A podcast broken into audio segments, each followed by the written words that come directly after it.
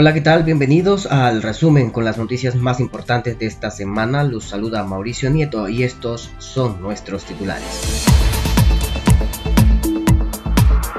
Más de 300 jóvenes fueron secuestradas esta semana en una escuela de Nigeria. Campañas de vacunación anti-COVID avanzan en el mundo. Perú se asfixia por falta de oxígeno en fase crítica de la pandemia. Ecuador activa comités de seguridad tras matanzas en cárceles esta semana. Nuevas variantes del coronavirus fueron halladas esta semana en el continente americano. Y una violenta protesta contra la policía en Bogotá dejó a un joven universitario herido.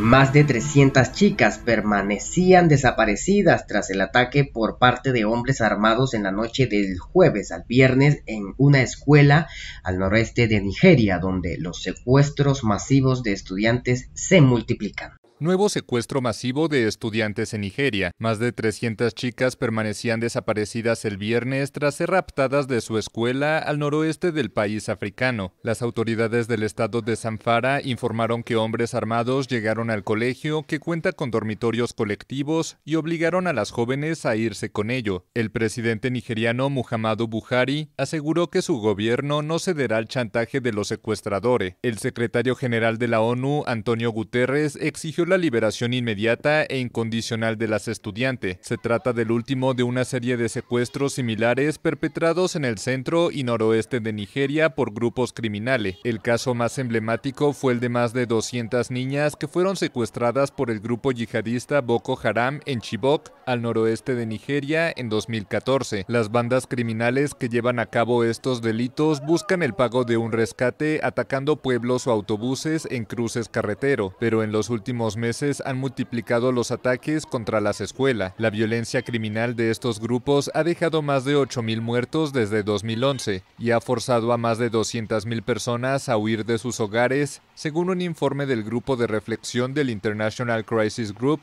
publicado en mayo de 2020. Los países latinoamericanos siguen recibiendo cargamentos con vacunas contra la COVID-19 en el marco de campañas de inmunizaciones que avanzan a ritmo dispar. Estados Unidos defendió sus avances, mientras que Hong Kong y Corea del Sur inyectaron sus primeras dosis. La llegada de vacunas contra el coronavirus se intensifica en América Latina. Uruguay recibió el jueves su primer embarque con casi 200.000 dosis del inmunizante Sinovac con las que comenzará su plan de vacunación el lunes. El cargamento llegó en un avión desde Chile, donde poco antes descargó más de 2 millones de dosis. El gobierno uruguayo espera una segunda tanda de un millón y medio a partir del 15 de marzo y también unas 460.000 vacunas producidas por el estadounidense Pfizer que llegarían entre marzo y abril para ser destinadas al personal de la salud. Por su parte, un cargamento con más de 900.000 dosis del laboratorio chino Sinopharm llegó la noche del jueves a Buenos Aires y otro arribará el domingo para completar un millón. Si bien todavía hay una gran demanda de estas vacunas en el mercado chino, también queremos seguir apoyando a muchos otros países del mundo. Mientras Argentina tenga esta necesidad, haremos nuestro mejor esfuerzo para proporcionar más vacunas.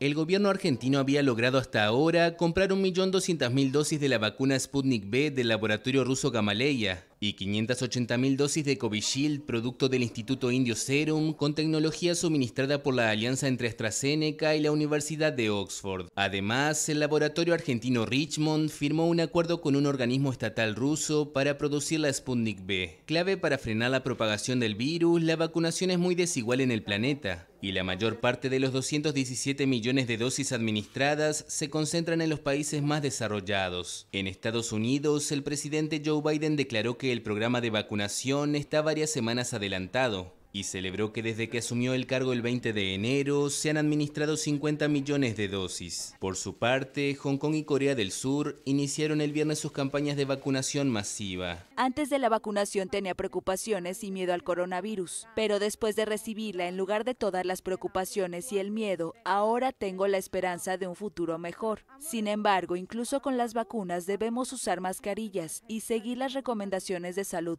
En la Unión Europea, donde se acumularon los problemas de abastecimiento en los últimos meses, los dirigentes aseguraron el jueves que confiaban en cumplir con su objetivo de vacunar al 70% de los adultos para finales del verano boreal.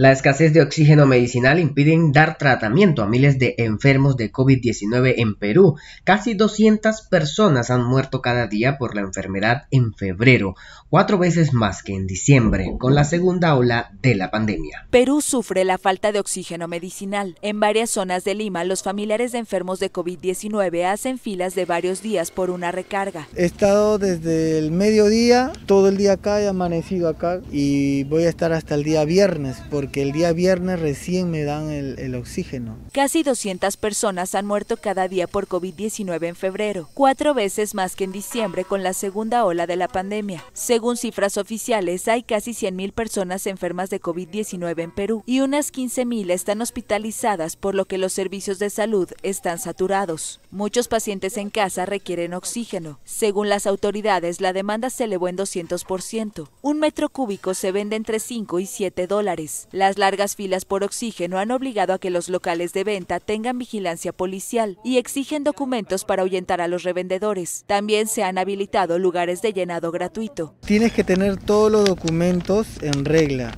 y porque vendedores, esos revendedores llenan y luego lo venden a 3.800 de lo que acá te dan gratis. Y los perjudicados somos los familiares, que sí necesitamos. El problema del oxígeno se vivió también en 2020. La escasez comenzó de nuevo hace un mes y a pesar de donaciones y la apertura de plantas municipales, el déficit no se ha podido cubrir. Las autoridades prometieron que la situación mejorará con la llegada de oxígeno desde Chile, pero no hay vehículos suficientes para traer Ecuador anunció el jueves la activación de comités de seguridad tras las revueltas registradas en sus principales cárceles que deja al menos 79 reclusos muertos y decenas de presos y policías heridos.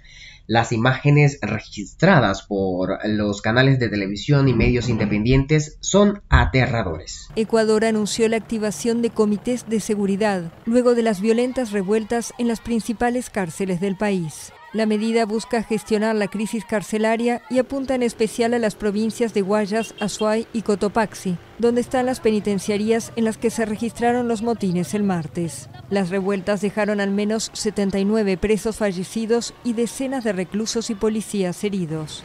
En la prisión de Cuenca, algunos internos fueron decapitados y estuvieron a punto de ser incinerados. En la noche del miércoles hubo nuevos amotinamientos en Guayaquil y La Tacunga, sin que se reportaran víctimas. El gobierno informó además que en una prisión la policía frustró un intento de fuga durante la madrugada del jueves y que incautó armas de fuego y municiones. El presidente Lenín Moreno calificó los motines de barbarie y aseguró que se trató de un exterminio entre bandas delincuenciales que se disputan el liderazgo y el tráfico de drogas en Ecuador. B1526 es el nombre asignado a la nueva variante de la COVID-19 descubierta en Nueva York. Los científicos de la Universidad de Columbia y del Instituto Tecnológico de California comenzaron a analizar secuencias virales para detectar mutaciones del virus y hallaron que esta nueva existía en el estado desde noviembre del año pasado. Laura Sepúlveda, de La Voz de América, habló con uno de los autores del estudio. A partir del uso de un nuevo software llamado variante de base de datos BDB por sus siglas en inglés, se hallaron mutaciones en medio de un análisis de las secuencias del virus, entre ellas la nueva variante anunciada en Nueva York durante las últimas horas y que el autor del estudio del Instituto Tecnológico de California, Anthony West, dice existiría desde hace meses.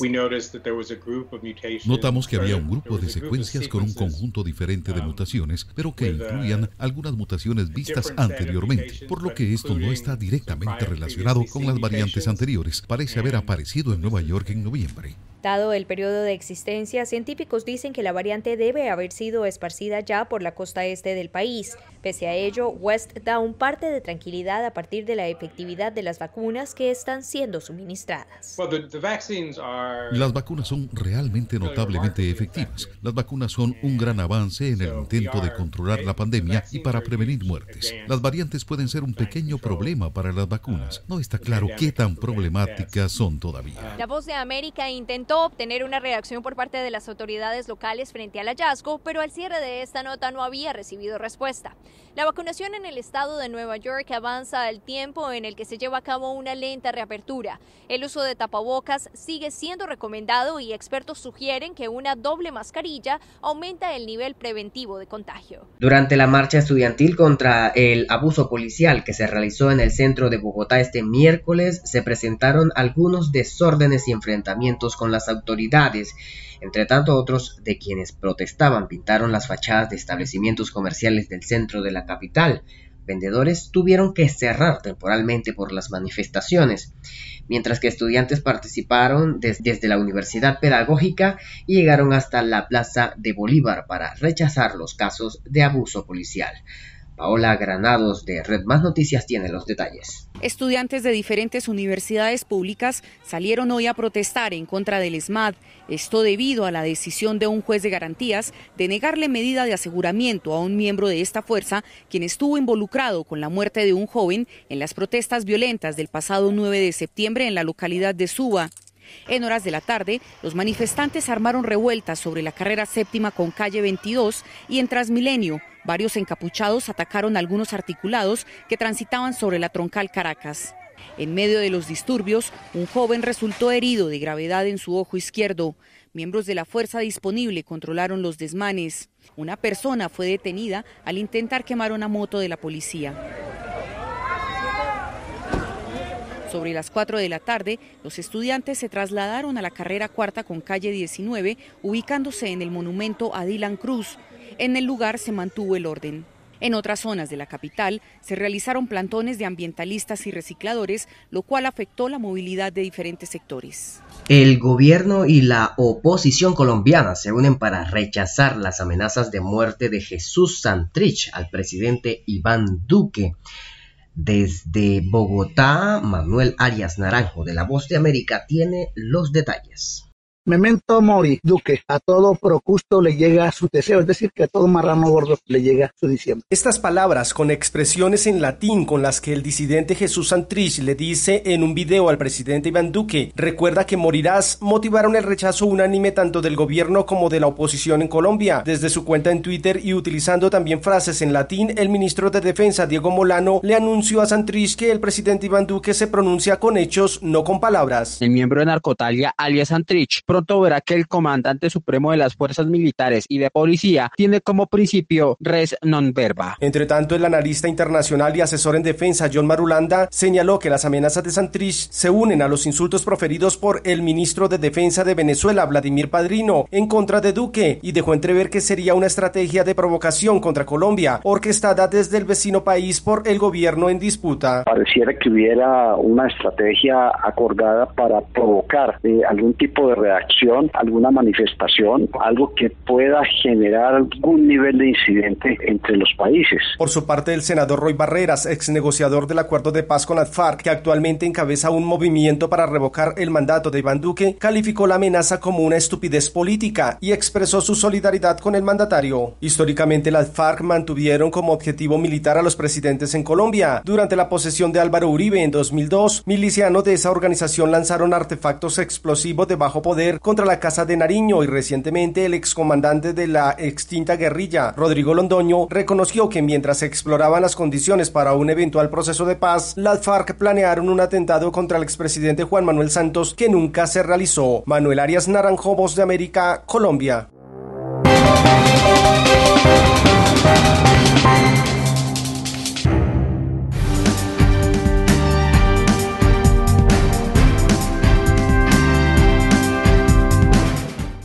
Y hasta aquí este resumen semanal con las noticias más importantes de los últimos días. Los acompañó Mauricio Nieto.